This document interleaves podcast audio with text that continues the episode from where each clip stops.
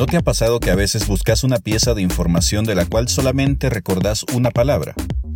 ¿O qué tal haber visto un artículo en un sitio web y las únicas cosas que recordás acerca de él son el nombre del autor y un tópico relacionado con dicho tema?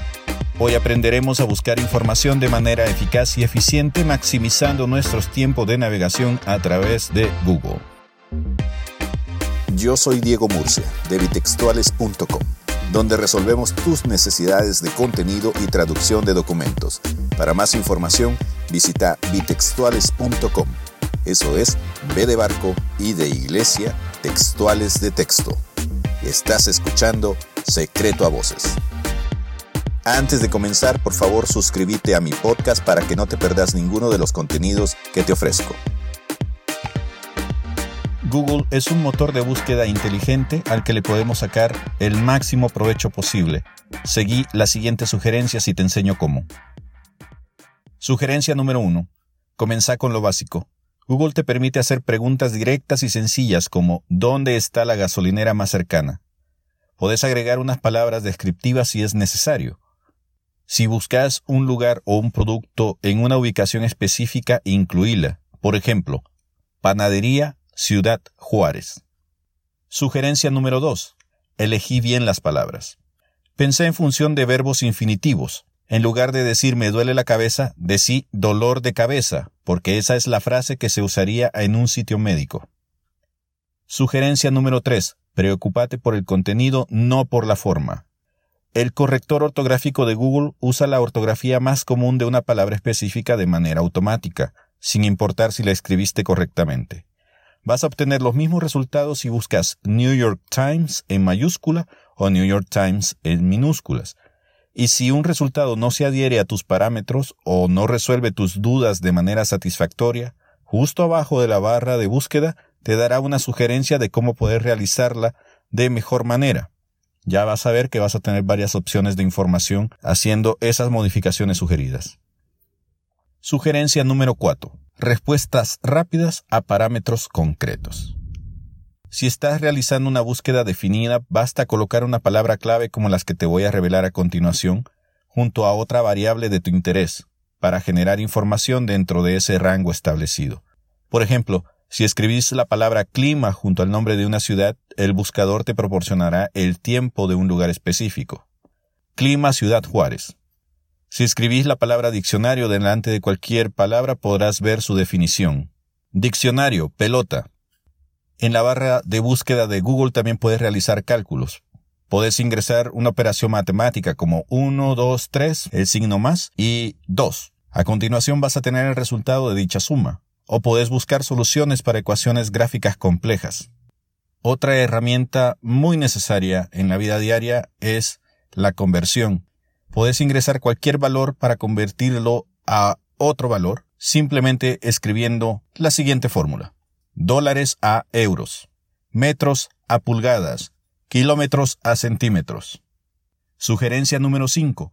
Cuando busques algo, limita la frase a 10 palabras. Google va a ignorar más allá de esa cantidad. Además, toma en cuenta que Google ignora la mayoría de las palabras cortas como los, las, el, en, que, etc. Los únicos elementos que va a considerar son las versiones en inglés de los conectores I y O, que en inglés se escriben AND y OR, respectivamente, y solo si están en mayúsculas. Estas palabras son usadas como operadores. Por ejemplo, si en Google pones la búsqueda visitante y estacionamiento, los resultados que te va a dar van a contener única y exclusivamente esas dos palabras. En cambio, si escribís visitantes o estacionamiento, Google te va a dar cualquiera de los resultados que contenga una u otra palabra. También considera que el orden en el que pongas las palabras claves que buscas son importantes. La primera palabra es la más importante y la última la menos importante. Otra de las funciones poderosas que guarda Google dentro de su cajón de trucos es la de poder convertir cualquier página web en un motor de búsqueda autónomo y delimitado.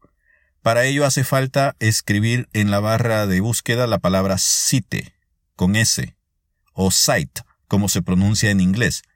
seguida de dos puntos y el nombre de un sitio web, junto a la palabra clave que estás buscando.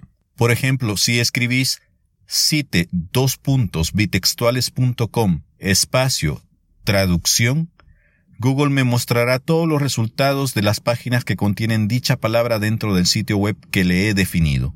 Esta es una herramienta excelente para identificar información que posiblemente viste en algún sitio web que es muy grande de explorar y cuyo contenido es demasiado amplio.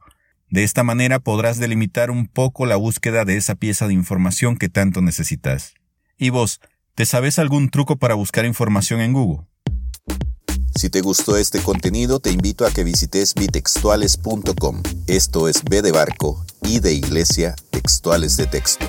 Ahí encontrarás más información relacionada con el mundo editorial y de la traducción, en formato online y podcast. También te invito a darte una vuelta por la sección del sitio sobre recomendaciones tecnológicas, donde te doy a conocer accesorios que yo he utilizado en mi vida periodística y que me han ayudado a convertirme en un profesional de la escritura más productivo. Te prometo que mis recomendaciones te ahorrarán dinero y dolores de cabeza.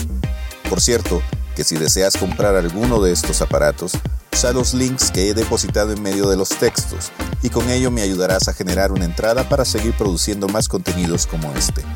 Esto no representa ningún costo extra para vos durante tu compra. Si querés ponerte en contacto conmigo, podés escribirme a dmurcia.bitextuales.com. Eso es D de Diego, M U R C I A arroba bitextuales.com. Eso es B de barco y de iglesia textuales de texto. Volvamos a encontrarnos en el siguiente capítulo. Suerte. This is an audio dice.